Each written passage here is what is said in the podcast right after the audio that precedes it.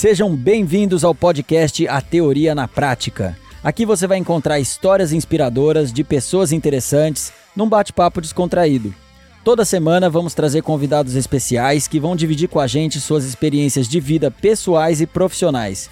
Meu nome é Fábio Torquato, sou empreendedor e Iron Man. Bora lá?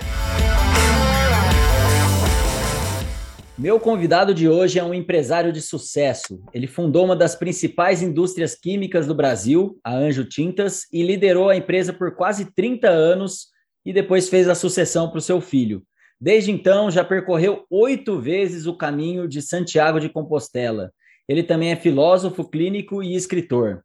É graduado em filosofia, com especialização em filosofia clínica, é coordenador e professor titular do curso de filosofia clínica da Unesc. Já escreveu oito livros, o último com o título Todo Caminho é Sagrado. Além disso tudo, ele atua como conselheiro pelo Instituto Brasileiro de Governança Corporativa, o IBGC. Vou conversar com Beto Colombo. Bem-vindo, Beto. Opa, tudo bem, Fábio? Muito obrigado pelo convite e será um prazer conversar contigo. Vamos lá, estou à disposição de você. Show de bola. Então, Beto, vamos começar aqui com a, com a sua carreira, com a sua trajetória empreendedora. Você passou mais de. fundou uma empresa, trabalhou nela mais de 30 anos. Então, tem bastante coisa aí que você poderia falar. Eu queria que você resumisse aí a sua carreira empreendedora. Como é que foi? Eu venho de uma empresa que eu fundei com 21 anos. Antes disso, meu pai trabalhava com agricultura e eu fui com 14 anos, eu fui estudar em seminário, fui estudar teologias, depois filosofia. Resolvemos, né, eu e a minha esposa, a gente casou, comecei a namorar com 18. Casamos e com 21 anos para 22 anos, eu achei que não queria mais ser empregado, eu trabalhava num, de balconista, de vendedor externo de uma loja de tintas. E existia um produto que tinha diversos problemas aqui no Sul, que era massa plástica, um produto usado para a chapeação de automóvel, vai embaixo da tinta. E é um produto que tem validade, é um produto perecível. Então ele tinha validade de 90 dias, chegava até a nossa loja, né, onde eu trabalhava com quase 30, né? estou falando de 1986, e esse, esse produto estragava muito rápido. Aí, um certo dia, eu estava num sábado na loja, no, no mercadinho, né? numa, numa mercearia que o meu sogro tinha, e eu fiquei observando o, o, pessoal que trabalhava com iogurte. O iogurte ele, ele vencia em questão de dois dias, 48 horas. Eu fiquei observando, a cada dois dias os caras vinham, tiravam o iogurte vencido, botavam outro iogurte, nem vencia, né? Eles trocavam antes de vencer. Eu fiquei pensando, poxa, nós temos um problema sério com massa plástica aqui no Sul. Eu, eu, na realidade, o, o problema aqui que nós temos é de logística, não é o problema do produto. Se o produto é perecível, então nós temos um problema de logística. Eu resolvi, então, que deveria fabricar esse produto no sul de Santa Catarina. E comecei a fabricar, então, com o princípio logístico. Então, eu deixava o produto numa semana nas lojas, passava na outra semana e via o que eles tinham vendido, recolhia esses produtos mais velhos, ah, colocava em novas fórmulas, reformulava ele, e aí foi para uma semana, para um mês, dois meses. E o pessoal, então, nunca perdia massa plástica. E isso, ô Fábio, eu botei essa empresa para ter um meio de vida, né? E esse meio de vida foi crescendo, foi se tornando grande. E a logística se expandiu para o sul de Santa Catarina, para o Rio Grande do Sul, para Santa Catarina inteira, aí começou a ir para Mato Grosso, para Paraná, Mato Grosso do Sul, e essa empresa foi ficando grande, né? Mais ou menos a primeira ereção de Adão, né? Quando a Eva disse: "Ó, oh, sai da frente que eu que eu não sei para até qual é o tamanho disso tudo aí, levando um pouquinho para o humor aí, mais ou menos isso. E aí, com 30 e poucos anos, a empresa, que era para ser um meio de vida, ela estava se tornando para mim um meio de morte, algo desgastante, algo muito pesado. E eu vi que eu não, com o meu estudo de, de teologia e filosofia, eu não ia chegar, não ia conseguir dar conta disso. Na época eu estava estressadão, com taquicardia, ansiedade. E aí, por indicação médica, fui fazer um, um check-up numa clínica e fiquei internado durante uma semana para perder peso e me acalmei. E aí então tomei uma decisão de voltar para os bancos de escola. Aquele conhecimento que eu tinha em gestão, porque eu tinha, ah, eu tinha feito um curso, né, o meu segundo grau foi técnico em contabilidade. E eu assinava como contador, inclusive. Mas não era o suficiente para o tamanho que a empresa tinha tomado. Hum. Aí voltei para os bancos de escola. Quando eu cheguei nos bancos de escola, eu comecei a perceber da ensinamento de gestão, os ensinamentos de, de administração de empresa eram meio sem base científica e comecei a busca por da onde é que está vindo isso e comecei a pegar como filé, como filó, como os filósofos Taylor, Fayol, George Mayo, pô, mas esses caras eram filósofos, não eram administradores. Por isso que eu estou vendo que eu, que eu, já conhecia isso. Uhum. E resolvi, então, no momento que já tinha feito boa parte do curso, terminei o curso de administração, então eu resolvi que eu deveria voltar então a estudar filosofia e aplicar os princípios da filosofia na empresa. Ao invés de, de pegar algo mastigado, eu pegar algo meio que exclusivo da nossa empresa. Foi aí que eu conheci então num curso que eu já estava fazendo de psicologia, conheci a filosofia clínica e levei então a filosofia clínica para as organizações. E aí a empresa teve uma transformação gigantesca, né? Bom, então você estava estressado, voltou a estudar, começou a aplicar a filosofia clínica na empresa. Em que momento que você decidiu se afastar da empresa, passar o bastão de vez? Quando eu fiz essa inversão que eu entrei para dentro de mim lá com 34 anos, eu senti que, por todo o conhecimento, todo o estudo que eu tinha feito, eu não estava no meu caminho, não era a minha vocação ser empreendedor. Parecia que eu estava atrapalhando o crescimento da empresa.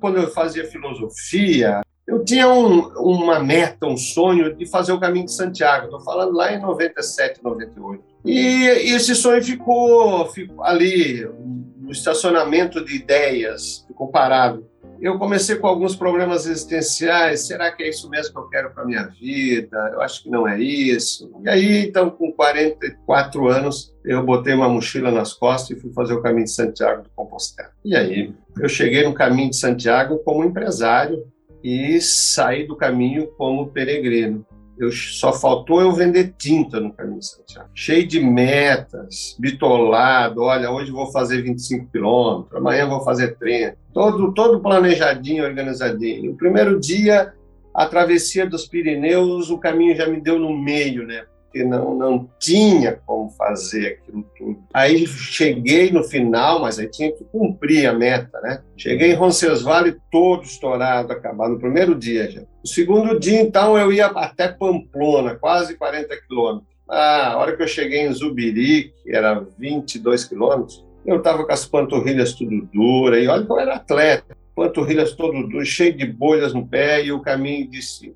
Fica aqui, descansa, cara. Olha, para resumir a história, eu fiquei sete dias apanhando no caminho, cheio de bolhas, cheio de dores. O caminho dizendo: Epa, vem para a corporeidade, fica aqui, curta o momento e eu cheio de metas, hoje tem que fazer isso. O dia que eu não conseguia fazer a meta do dia, eu queria fazer no outro dia. E olha, eu levei de 7 a 10 dias numa corporeidade com dores muito fortes. E aí eu comecei a entender que o caminho não é para ter metas. Metas não funcionam no caminho. Que o caminho tem que ser vivido, não dá para ser contado. O caminho tem que ser experimentado, não dá para ser planejado comecei a, a ver qual, que princípios poderia ser usado na empresa disso, né? E aí eu comecei a perceber que quando eu não estabelecia a meta durante o dia, eu disse, ó, hoje eu vou sair para caminhar, vou ver o que tem pela frente. E era o dia que eu fazia mais quilometragem. Eu disse, olha só, por que ter metas? Quando falta 5 quilômetros para chegar à meta, eu estava cansado pra caramba.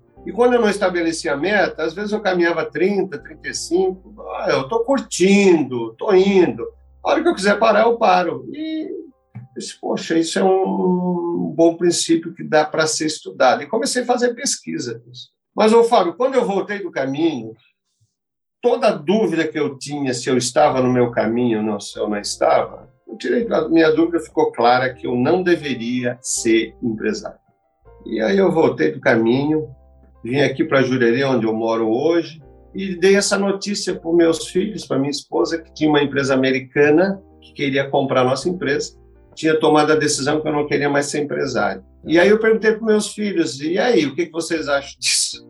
Eles olha, a empresa foi você que criou, a empresa é tua, pai. Minha esposa também concordou. E aí eu, na época, a, a venda era em dólar tal, e eu disse assim, olha, cada um vai ganhar um milhão de dólares, cada um vai e perguntei para ele o que vocês vão fazer com esse dinheiro. E a resposta foi bem tranquila, né? O mais velho disse: Não, eu já trabalho na Anjo, vou empreender, vou botar uma empresa. E o mais novo, que ainda não tinha começado a faculdade, disse assim: Não, eu vou guardar esse dinheiro, quando eu me formar, eu vou botar uma empresa. E eu disse: Mas, mas que coisa é essa, rapaz? Eu estou querendo afastar vocês desse cálice e vocês querendo beber desse cálice. E aí eu fui mais longe, eu mostrei para eles, olha só, olha essa novela que está passando, quem é o bandido? É o empresário. Olha essa outra, quem é o bandido? É o empresário. Tu, tu notou que o bandido nas novelas são sempre os empresários? Nós estamos num país que não respeita o empreendedorismo, o empresariado. Vocês vão comer o pão que o diabo amassou se vocês vão ser empresários. Vão ser outra coisa. E aí o, o filho mais velho disse assim, pai, isso é assim para ti, pai é pesado para ti, não precisa ser pesado. Fábio, eu botei a mochila nas costas e fiz a volta à ilha de Florianópolis, oito dias pelo meio do mato. Quando eu voltei oito dias depois, eu fiz uma proposta, chamei os dois, né? E falei para eles, pô, já que vocês querem botar uma empresa, eu acho que é muito difícil ter um nome a nível nacional como nós já tínhamos. Se vocês querem botar uma empresa, então ficam com a empresa eu tiro um dinheiro da empresa para me viver e vocês tocam a empresa. E ah, ele pô, tinha 24 anos, né?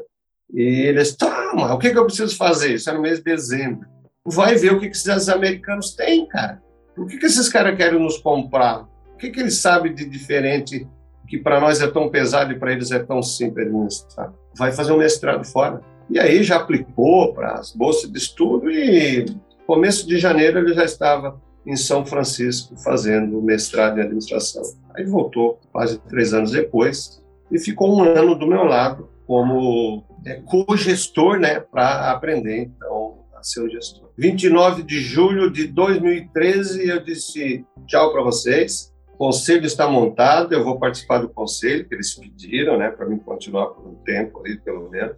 E eu fui para o conselho de administração, de administração, montei um conselho, eu já era conselheiro de uma outra empresa e dali em diante, então, eu fui para o conselho da empresa e nós estamos falando de nove anos atrás.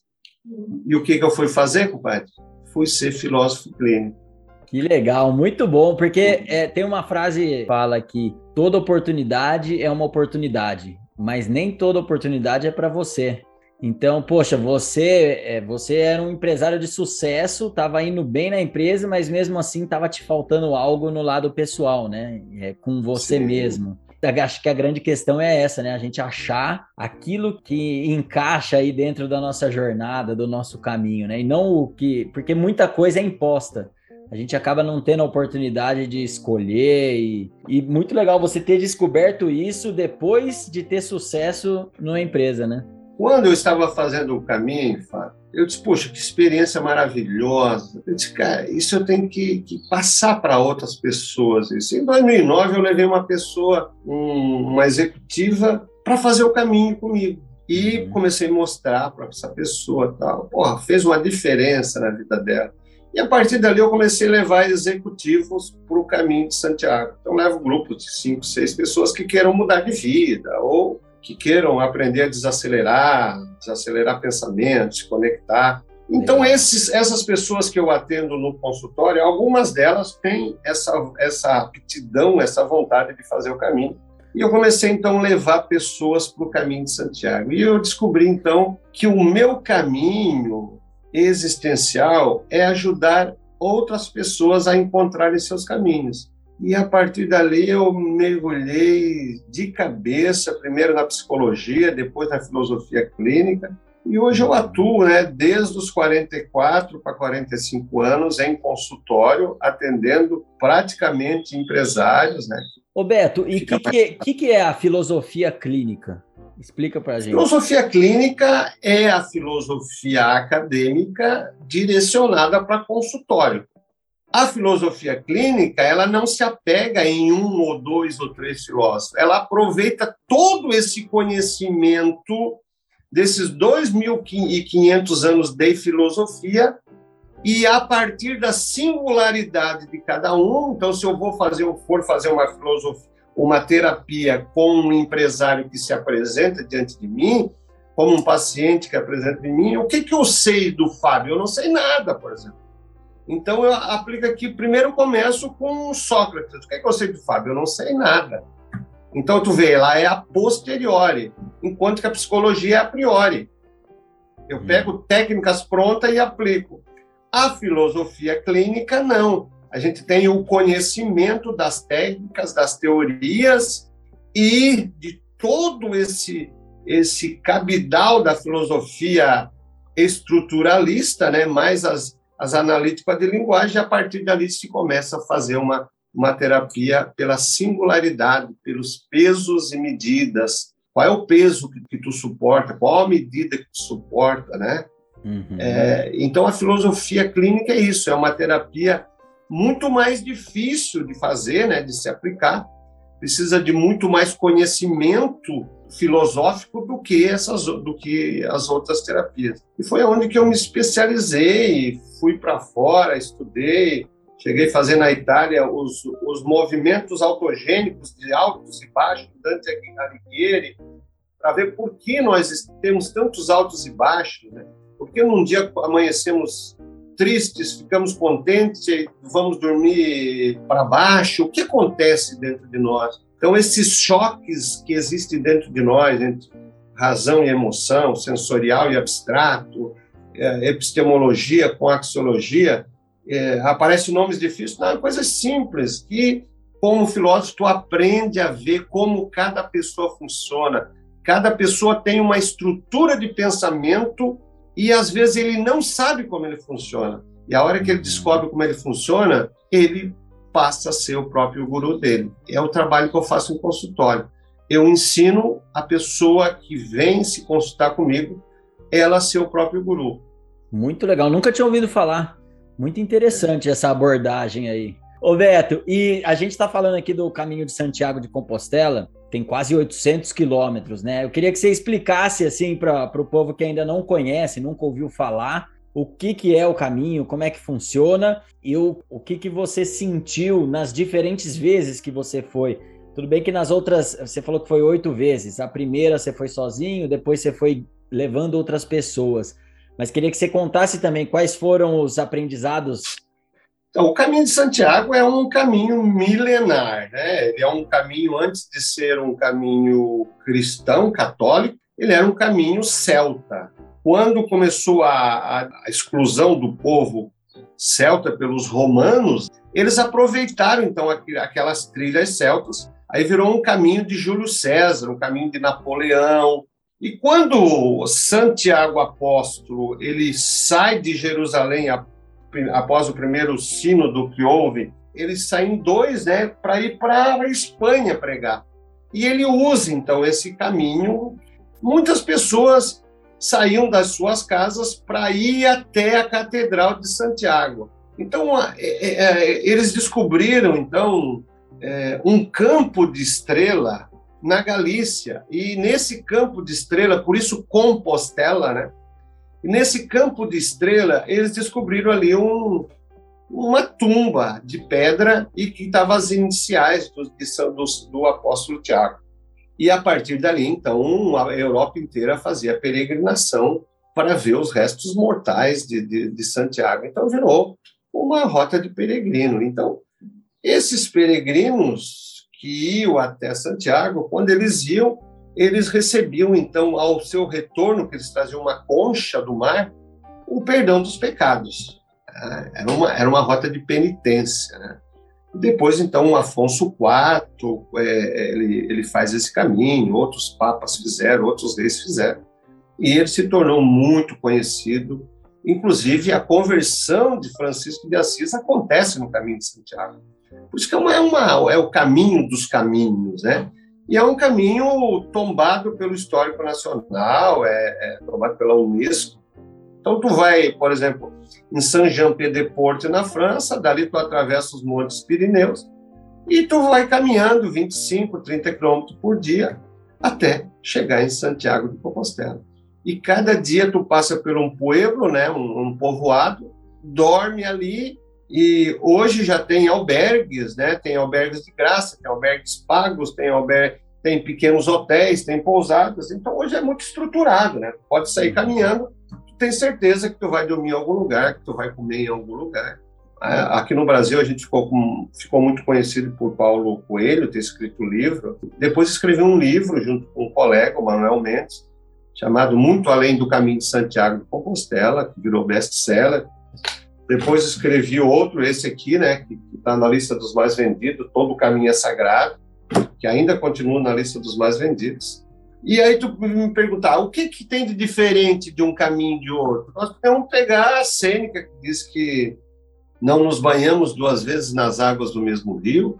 Eu, cada caminho eu sou diferente, o caminho é diferente, a temperatura é diferente, eu vou em situações diferentes, as relações são diferentes, porque eu levo pessoas diferentes, as interseções são diferentes, as circunstâncias são diferentes, então cada caminho é caminho. No meu primeiro caminho, que eu digo que foi o meu caminho, o meu caminho foi muito difícil no, na primeira semana, porque o, o, caminho não passava por mim, eu, eu fiz um caminho muito muito nas ideias, nas abstrações e doía muito meu corpo apesar de ser atleta.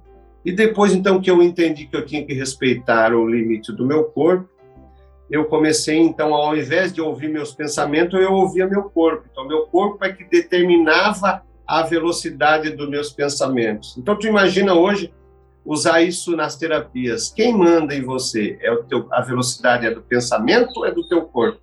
Então, comecei a aprender que dava para conectar um com o outro. Poxa, isso é uma técnica legal que já é usada na filosofia clínica, o sensorial e o abstrato. E aí aprendi, então, a conectar o corpo e mente. Aí vem, quando eu aprendi isso, eu comecei a contemplar o caminho. Então, eu comecei a viver o, o momento presente, a bater fotografias, a abraçar pessoas, a degustar um alimento, a desfrutar uma maçã. E aí, nossa, o caminho começou a passar por mim, assim. Eu estava muito pesado, a minha mochila era muito pesada, eu comecei a desapegar. E aí, cada coisa que eu tirava da minha mochila, eu imaginava um papel existencial na minha vida, né? Presidente da associação comercial, é, conselheiro do CDL, professor não sei do que, é, mestre, não sei naquilo. É, eu, quando eu voltei, eu não era mais nada disso, eu não era mais empresário, eu não era. Eu simplesmente abandonei isso tudo. Então, cada chinelo que eu tirei lá no caminho, cada calção que eu deixei para lá, que eu tinha levado a mais, eu fui para o caminho com 10 quilos e voltei com menos de 6. Então, cada uma caixa de fósforo que tu, que tu tira da tua mochila, tu começa a relacionar, puxa, eu podia tirar isso lá na minha vida também. Né? Eu tenho uma semana cheia. Para que ter uma semana cheia? E aí eu disse, pô, se eu quiser ser empresário, eu acho que eu não vou conseguir esvaziar minha mochila desse jeito. Então eu voltei e disse, pô, isso não é para mim, eu tenho que sair da frente da empresa. A gente vê muito na internet, muito conteúdo de autoajuda, todo mundo falando de buscar autoconhecimento, etc. E assim, eu tenho a impressão que ficar só consumindo frases bonitas não trazem uma transformação, porque acaba, acaba sendo superficial. Você vê, reflete rapidinho e some aquilo. Eu acho que, eu acredito muito que se desafiar, experimentar, vivenciar, vai trazer muito mais impacto positivo do que esse consumo, vamos chamar de teórico. Você concorda com isso? Por exemplo, assim, eu atendo muito, eu atendo bastante pessoas que são influencers, no, no, no, ah, tem lá 1 milhão e 200 mil seguidores. E às vezes chegam aqui no consultório, elas não têm um amigo. Na realidade, aquilo é uma fantasia, é um conto de fada. Mas, Fábio, será que nós temos o direito de tirar esse conto de, fábia, de fada para aquela modelo que às vezes não deu certo como modelo, às vezes é o cavaleiro, é o cavaleiro num cavalo branco que ela está vivendo. Ela está querendo viver uma vida que não é dela, mas às vezes é só o que ela tem. Ela tem uma estrutura de pensamento muito pobre. Eu costumo dizer, como eu atendo empresários e, e muitos empresários milionários, eu costumo dizer, e pelo amor de Deus, isso é singular, é para cada um de um jeito, que eu atendo pessoas no consultório e as pessoas mais difíceis os maiores pobres existenciais, a maior pobreza existenciais é vivida por pessoas que chegam de Ferrari no meu consultório. É vivido por moças que chegam com Louis Vuitton, que chegam com Chanel. Mas isso não quer dizer que são todas. O que eu quero dizer é assim, que essas pessoas que são consumistas disso, às vezes elas estão querendo viver num mundo que não é delas, que não é o caminho delas mas elas estão prestando uma conta para uma sociedade, às vezes, elas estão vivendo para fora. Enquanto que se tu for fazer o caminho de Santiago, enquanto que se tu fizer uma inversão, tu entrar para dentro de ti, tu pode te achar, tu pode e e tu vai criar uma, uma, uma filosofia muito parecida com a do Oslo, por exemplo, que tinha 44 Rolls Royce que ele ganhava e ele, ele ria daquilo ali. Ele, ou seja, ele não se apegava em nada disso, ele era desapegado disso. Mas tem algumas pessoas que são muito apegadas a isso. E desapegar não quer dizer que não deva possuir nada, né? Quer dizer que nada deva te possuir. Então eu concordo contigo em partes quando algumas pessoas colocam algumas frases e aquela frase às vezes não tem nada a ver com ela. Ela copiou, né? Então, quando eu boto uma frase no, no, no, meu Instagram dizendo assim, encontrei meu caminho ajudando outras pessoas a encontrar o seu caminho, isso é assim para mim, é verdadeiro. Quando eu digo numa frase que eu desapeguei dos meus papéis existenciais, isso é assim para mim, porque eu não quero ser presidente de nada mais. Eu quero viver a minha essência. E eu hoje sou um servidor, eu sou um terapeuta. Que dica que você daria para pessoas que estão querendo buscar esse autoconhecimento. Como buscar isso? Porque eu acredito que eu acredito muito que normalmente as respostas estão dentro da gente. A gente só precisa de uma oportunidade para realmente olhar para dentro com, com mais profundidade, enfim. A primeira questão é que não há fórmulas, né? não há receita. Se alguém está atrás de uma receita, esqueçam. Receita é para fabricar tintas, para cada pessoa é diferente, para cada pessoa é uma medida, para cada pessoa é aquilo que meu filho disse, isso é assim para ti, pai. E realmente, administrar uma empresa era pesado para mim, para ele ele tira de letra, é leve. Então a gente não sabe qual é o peso e a medida de cada um. A gente chega no caminho de Santiago, eu faço uma brincadeira de começo que é muito profunda. Eu misturo as botas tudo de noite e cada um vai pegar a bota no escuro e está botando uma bota num pé 44 e ele calça uma, ele calça 39 e bota uma bota 44, ao contrário, né? Ele calça 44 e quer botar uma bota 39, não é a medida dele. Então, para cada um é de um jeito. Então, se estamos buscando receita, é muito difícil. É claro que se nós formos pegar um livro como esse, Todo Caminho é Sagrado, tem um monte de dicas de como se encontrar. Porque o livro de autoajuda, é de autoajuda para quem escreveu o livro, é assim para ele. É? Esse livro, Todo Caminho é Sagrado, é um livro com pelo menos 20 histórias diferentes, e algumas coisas, sim, vai, dá para usar para algumas pessoas. Então, qual é a dica que eu daria? Tu, você tem que saber como é que você funciona. Se você não sabe como é que você funciona, busca ajuda. Busca ajuda o quê? Com um filósofo, um filósofo clínico, um terapeuta, Muita gente quebra uma perna, vão no ortopedista, tem um problema cardíaco, vai no cardiologista. E nós vemos aí diversas pessoas com problemas mentais, problemas existenciais, e não buscam ajudas, né? Então, nas questões emocionais, tem pessoas que têm oito anos de idade, mas vai pegar na racionalidade, às vezes tem 50, tem 30. Tu vai pegar, tem pessoas que têm sonhos de adolescentes ela não amadureceu os seus sonhos, né? Então, para cada um é de um jeito. Quantos anos você tem se você não soubesse quantos anos você tem? E olha, cara, tu te surpreende. Eu pego mulheres de 70 anos e assim, olha, me, eu me sinto com 25, 26 anos. E aí eu pergunto, em que tópico? Ela disse, ah, nas minhas emoções, porque eu sou uma adolescente, eu sou uma jovem. Mas no meu corpo eu sei que eu já sou uma mulher de pelo menos 70 anos de idade. Então, olha só, nós temos idades diferentes em cada tópico.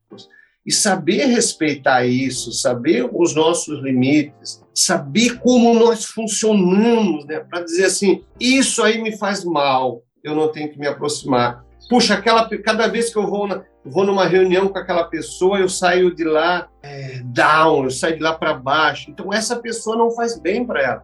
Se você não sabe lidar com essas coisas, te afasta pelo menos. Então, essas são dicas simples que a gente aprende em consultório, que os filósofos já fizeram isso a vida inteira, desde o início. Se a gente pegar desde os tempos de Aristóteles e Platão, Platão dizendo que nós temos cabeça, tronco e membro e os nossos pensamentos estão fora. Aristóteles dizendo, não, nós temos cabeça, tronco e membro e os nossos pensamentos estão dentro de nós é tudo conectado. E aí vem um outro filósofo, tá, se é tudo conectado, por que então meus pensamentos estão a mil por hora e o meu corpo não acompanha cinco por hora? Então, como fazer para conectar? Essa resposta eu tive no caminho, eu aprendi como eu me conecto. Mas isso não quer dizer que é assim para ti, Fábio. Para cada pessoa, a conexão é diferente. Eu tenho uma amiga aqui que ela diz assim: ah, quando eu não estou bem, sabe o que eu faço? Eu vou no centro de Florianópolis olhar vitrines, às vezes eu vou numa loja, experimento roupa, experimento sapato. Às vezes eu não compro nada. Eu vou lá para observar. Isso a gente chama de deslocamento curto.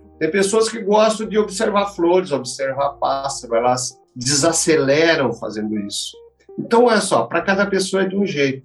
Não existe receita. Você vai ter que fazer um mergulho dentro da tua história de vida. E a resposta, Fábio, está dentro da história de vida de cada um. De onde é que você nasceu? qual é o teu tempo, qual é o teu lugar, qual a tua relação, qual as circunstâncias. Se você sabe essa tua base categorial e domina isso, às vezes nós temos que voltar para casa observando pelo menos os exames categoriais. E, e, Beto, eu, eu gosto muito de falar de lifestyle business, que é basicamente quando a gente consegue equilibrar aí a vida profissional com a vida pessoal, de forma a ter satisfação nas duas e ter um equilíbrio, ou seja, não é só o dinheiro que importa, mas também a gente tem bens intangíveis aí como a felicidade, curtir a jornada e por aí vai. E eu conheço, você deve conhecer também muitas pessoas que são infelizes no trabalho e isso acaba refletindo na vida também, na vida pessoal. E a pandemia acho que trouxe esse, um pouco desse lado positivo nesse sentido de fazer as pessoas refletirem mais sobre a sua vida, sobre o seu o papel do trabalho na sua vida as empresas também começaram a se adaptar a novas formas de trabalho, como, por exemplo, o trabalho à distância, o home office. Eu queria te perguntar o seguinte: como é que você vê essa relação de equilíbrio entre vida pessoal e trabalho para os próximos anos? E queria até fazer uma menção de uma matéria que saiu recentemente, é, um movimento que está acontecendo nos Estados Unidos que eles estão chamando de a grande renúncia milhões de pessoas ali é, nos Estados Unidos começaram a pedir demissão voluntariamente para buscar condições melhores e um estilo de vida, etc. Como é que você vê essa relação aí para daqui para frente? Fábio, algumas pessoas elas não fazem divisão de papéis existenciais. Então vamos pegar um exemplo. Existe aquele empresário que ele vai trabalhar na empresa e ele se transformou na empresa. Ele é a empresa. Então, se a empresa está acelerada, ele está acelerado. Se aquela empresa está estressada, ele está estressado. Outras pessoas, elas já conseguem fazer divisão de papéis. Lá na empresa, ela é empresária.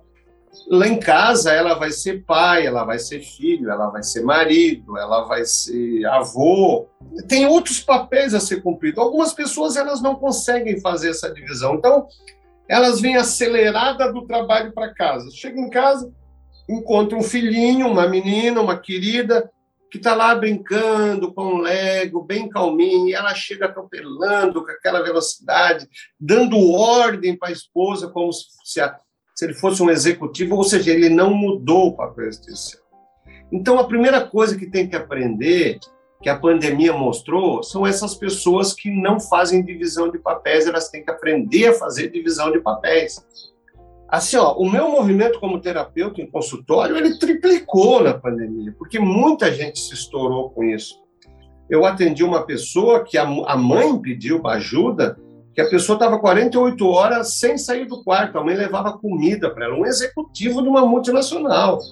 Então, essas pessoas é que está acontecendo esse movimento nos Estados Unidos, porque elas foram para casa e descobriram que é muito melhor viver como dentro de uma casa, desacelerar. E elas, elas nunca, tem, nunca fizeram isso, começaram a trabalhar com 16, 18 anos ou com 20 anos, se, se aceleraram e não desaceleraram mais. E a pandemia mostrou isso para ela.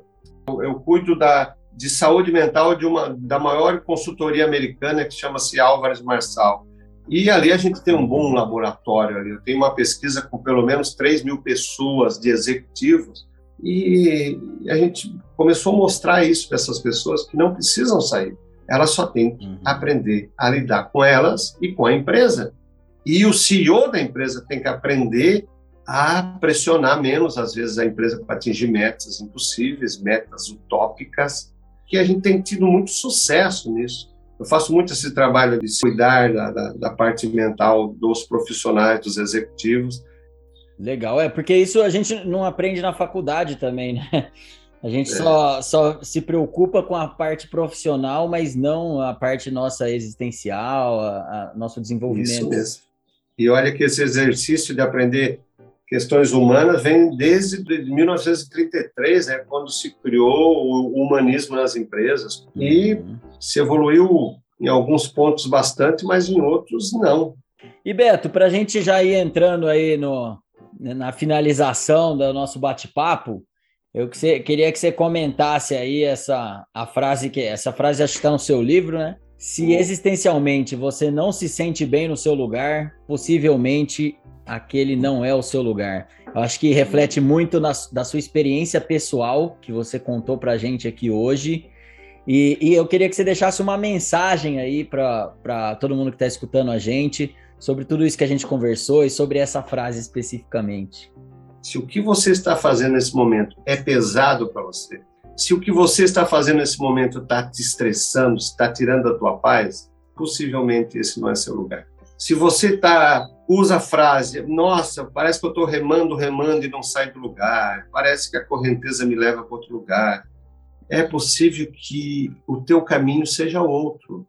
Então, é se existencialmente você não está bem, presta atenção onde é que você se perdeu. De repente você se perdeu quando seu pai disse assim: Olha, você quer ser escritor, escritor não dá dinheiro, por que você não vai ser médico, não vai ser engenheiro?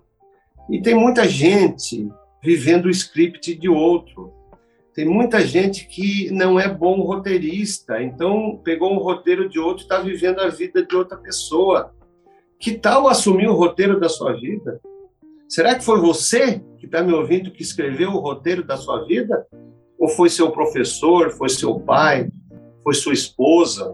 E se você descobrir que você não é um roteiro, bom roteirista, pedir ajuda por um terapeuta fazer um roteiro melhor para ti, é, às vezes a tua vocação é outra, você está aí para ganhar dinheiro, e dinheiro a gente descobre lá nos, perto dos 60 anos, que é meu caso, que era só uma consequência de um trabalho bem feito. E você pode fazer um trabalho bem feito sendo um escritor, sendo um terapeuta, sendo um empresário, sendo tantos trabalhos que às vezes era o que a gente queria lá na adolescência e pegou uma rota para outro lado, né?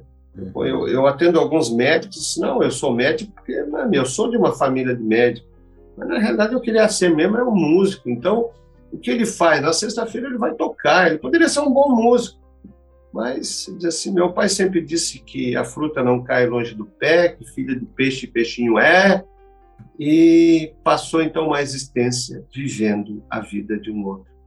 Eu acho que está na hora de despertar, né? Perfeito, perfeito. E pela internet isso ainda se multiplica mais, né? A gente, uhum. muitas pessoas ficam se baseando no sucesso dos, desses influenciadores, etc. E primeiro, não sabem o que está por trás, que é o que você já comentou aí, o que está por trás desse sucesso. E segundo, é, acabam se frustrando, porque cada um tem o seu caminho e elas acabam querendo viver o caminho de, de outras pessoas, né? Eu queria, deixar, queria que você deixasse aqui como é que o pessoal te encontra nas redes sociais, na internet, enfim, quem quiser fazer contato com você. O Filósofo Peregrino. Se você ir no, no YouTube também, assim, ou é, Beto Colombo, toda semana eu coloco um vídeo de uns 4, 5 minutos falando sobre um tema existencial, um tema que tem a ver com questões humanísticas e muita coisa ligada com empresas também, né? Esse ano eu vou, vou me basear bastante em filosofia nas organizações, filosofia na prática, como praticar a filosofia no dia a dia. É, existe um livro para empresário, para quem gosta, chamado Pensatas, que são 88 dicas para empresários filosóficos. Maravilha, maravilha. Quero agradecer, Fábio, quero agradecer a participação, muito obrigado, você é uma simpatia e conta comigo aí. Avante, estamos juntos. E para você que está até agora com a gente, espero que tenham gostado. Mande para os amigos e siga nosso perfil no Instagram, arroba a Teoria na Prática Oficial e no YouTube. Lá vocês vão acompanhar os bastidores e insights das entrevistas, além de sugerir convidados e temas. Até a próxima, valeu!